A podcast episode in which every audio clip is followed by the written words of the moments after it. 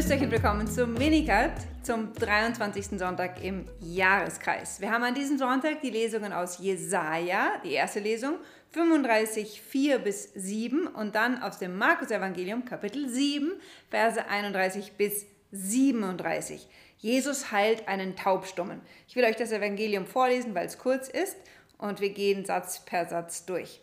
In jener Zeit verließ Jesus das Gebiet von Tyrus und kam über, den, über Sidon an den See von Galiläa. Jesus verlässt heidnisches Gebiet, kommt an den See von Galiläa und geht wiederum in heidnisches Gebiet, nämlich das Gebiet der sogenannten Dekapolis. Dekapolis bedeutet zehn Städte und das sind zehn Städte östlich des Sees von Genezareth und dort ist heidnisches Gebiet aus der Sicht der Juden zur Zeit Jesu.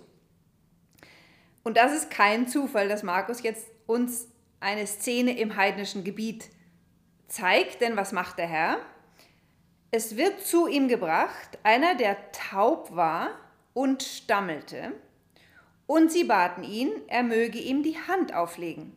Jesus nimmt diesen taub sozusagen stummen, nahm ihn beiseite von der Menge weg, das ist wichtig, das macht Jesus im nächsten Kapitel wieder, da kommt ein Blinder, den nimmt er aus dem Dorf hinaus, legt ihm die Finger in die Ohren, berührte dann die Zunge des Mannes mit Speichel und danach blickte er zum Himmel auf und seufzte und sagte zu ihm, Ephata, das heißt, öffne dich.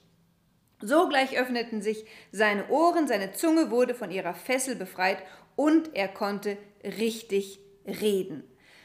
Was Markus hier beschreibt, ist natürlich ein historisches Ereignis, das sich sehr wahrscheinlich genauso in der Dekapolis ereignet hat. Aber die Weise, wie Markus das beschreibt, will über das Historische hinaus noch tiefer schauen, wie immer, in die Zeit der damaligen Kirche und in die Zeit, in unsere Zeit hinein, in der Jesus genauso lebendig ist, genauso aktiv im, in seinem Wirken und Heilen. Also wie beschreibt Markus diesen Heilungsvorgang interessanterweise in, den, äh, in der Sprache der damaligen Exorzismen. Denn die Weise, wie er sagt, dass Jesus seine Hand in das Ohr dieses Tauben warf, sozusagen, ist ein Gestus, den damalige Exorzisten vollzogen, um sozusagen den Weg frei zu machen, dass ein Dämon, den man sich in diesem Ohr vorstellte, der äh, das Hören behinderte, hinaus könnte. So, jetzt sagt der rationale Mensch, ja, aber der Mann war ja nur taub, das war ja kein Dämon. Ja, aber Moment, es gibt zwei Formen von Taubheit. Es gibt die leibliche Taubheit, mit der man geboren wird zum Beispiel oder durch einen Unfall und man kann menschliche Hör Worte nicht hören. Ja, das ist ganz normal medizinisch zu erklären. Aber dann gibt es noch eine tiefere Taubheit und die ist tatsächlich dämonisch verursacht, nämlich die absolute Taubheit für das Wort Gottes, für die Stimme Gottes. Und schon die Juden haben die Stelle, die wir in der ersten Lesung hören, aus Jesaja 35, so interpretiert, dass, wenn Gott Israel aus der babylonischen Gefangenschaft zurückführt nach Zion, er Israels Taubheit für das Wort Gottes heilen würde. Ja, das finden wir in der targumischen Interpretation. Und was Markus hier zeigt, ist, ja, einerseits heilt Jesus einen Tauben, aber dieser Taube steht für alle von uns und im Kontext des Evangeliums ganz besonders für die Heiden, die taub sind für das Wort Gottes, weil es ihnen noch nicht verkündet worden ist. Aber bevor sie es hören können, muss eine Befreiung stattfinden von dem Dämon, der uns alle taub macht für das Wort Gottes und blind, das kommt im achten Kapitel, für das Sehen Gottes, ja, Folge der Erbsünde.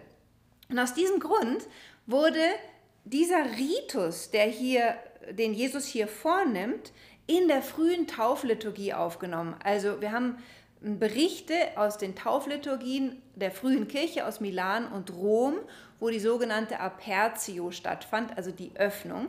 Das heißt, dass der Bischof den Täufling, bevor er dem Satan widersagt hat, zur Seite genommen hat und genau die Handlungen Jesu nachahmte, nämlich die Hand in die Ohren legte und mit der eigenen Spucke die Zunge des Täuflings berührte und dabei sprach Ephata.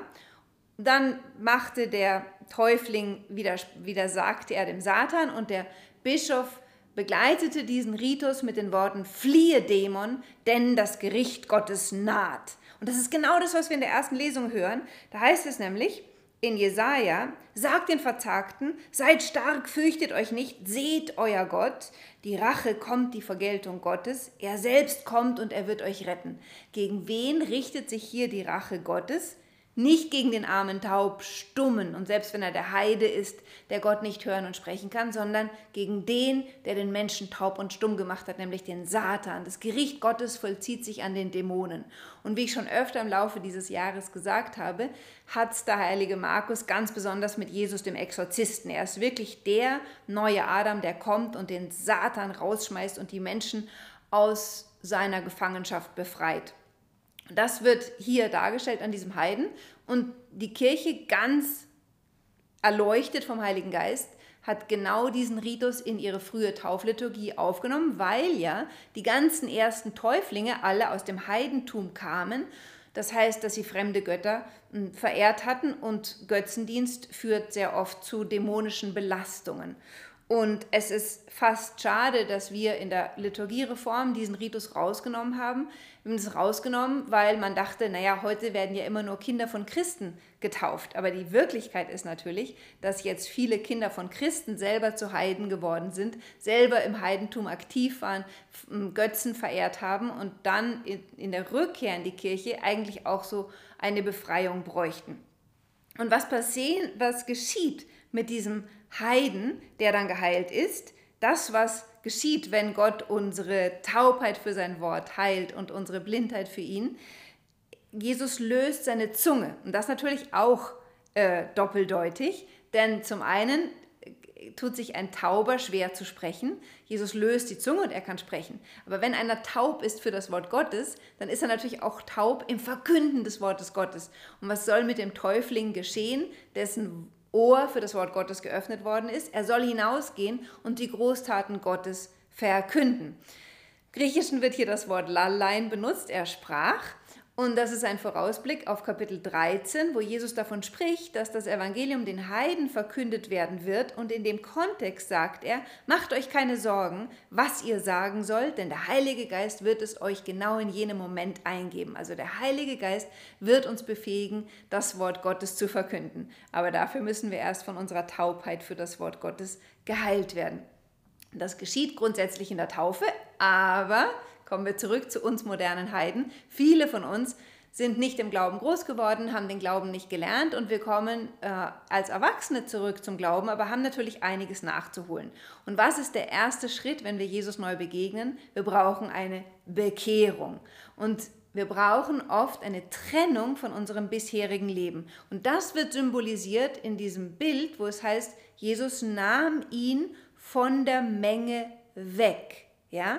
Er trennt ihn erst von seiner bisherigen heidnischen Umgebung.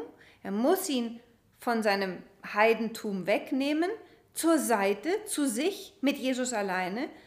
Dort öffnet er ihm die Ohren und dann flitzt der Heide auch schon los, der jetzt Gott hören kann und verkündet den Glauben, obwohl Jesus ihm sogar gesagt hat, die Zeit ist dafür noch gar nicht reif. Aber dass Jesus das nach seiner Auferstehung will, daran ist kein Zweifel. Und weil es ein Bild für uns ist, die wir schon getauft sind, ist ganz klar, dass wir uns trennen müssen von unserem, von denjenigen, die uns von Gott wegziehen, um bei Jesus zu sein und von ihm her ermächtigt zu werden, das Wort Gottes zu verkünden.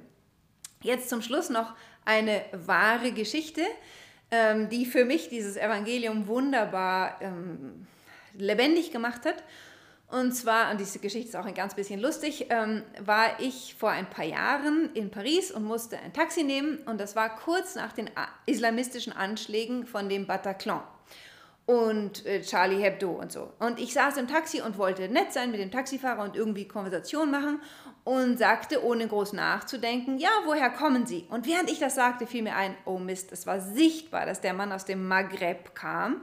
Und ich dachte, jemanden aus dem Maghreb, wo die Islamisten hergekommen waren, zu fragen, woher er kommt, ist das Unklügste, was ich im Augenblick machen soll, weil es sofort diese Spannung zwischen äh, Christen und Moslems ähm, hervorholt und außerdem, weil ich Angst hatte, ihm war klar, dass ich ein Christ bin und in einem in einer christlichen Uni unterrichte. Und ähm, also ich hatte aber schon gefragt und also sagte er, ähm, er käme aus dem Maghreb Ach so, nee, und dann fragt er mich, und wer sind Sie und woher kommen Sie und was machen Sie? Und dann musste ich natürlich Farbe bekennen und ich zitterte eben innerlich, dass er äh, jetzt nicht erfreut sein wird, dass ich Christin bin und sagte, ja, also ich unterrichte Heilige Schrift. Und plötzlich ging ein Licht über das Gesicht dieses Mannes und sagte, ah, ich bin auch Christ.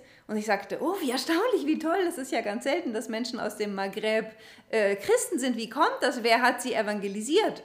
Und dann hat er gesagt, oh, meine Leute sind schon schon seit der Zeit vor Jesus Christus Christen.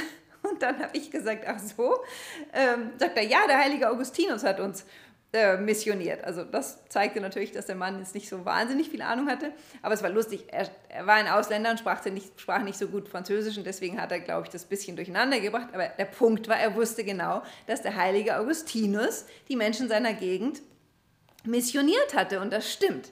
Ja, und dann habe ich gesagt, ach so, ja Wahnsinn, dann sind sie schon seit 1600 Jahren Christen. Das ist ja viel länger als, als wir. Also wir sind erst seit 1000 Jahren Christen oder so ähnlich.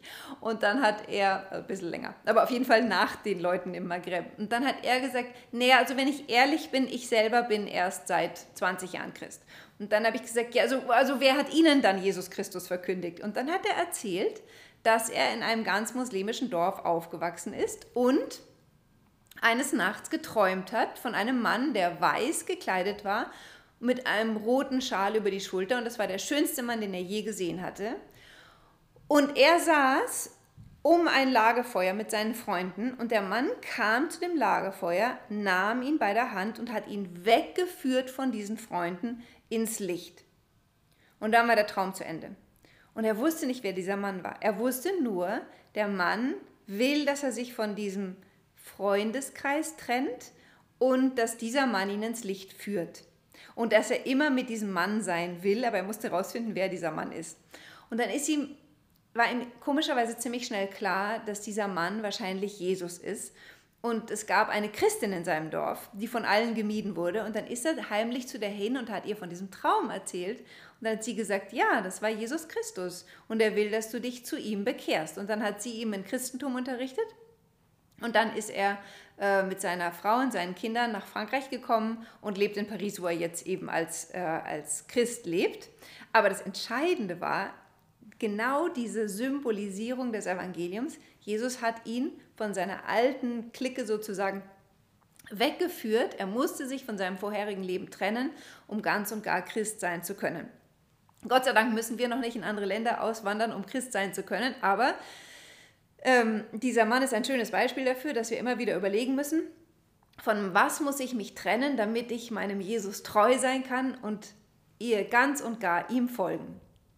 Und damit wünsche ich euch einen schönen Sonntag und eine schöne Woche. Bis zum nächsten Mal.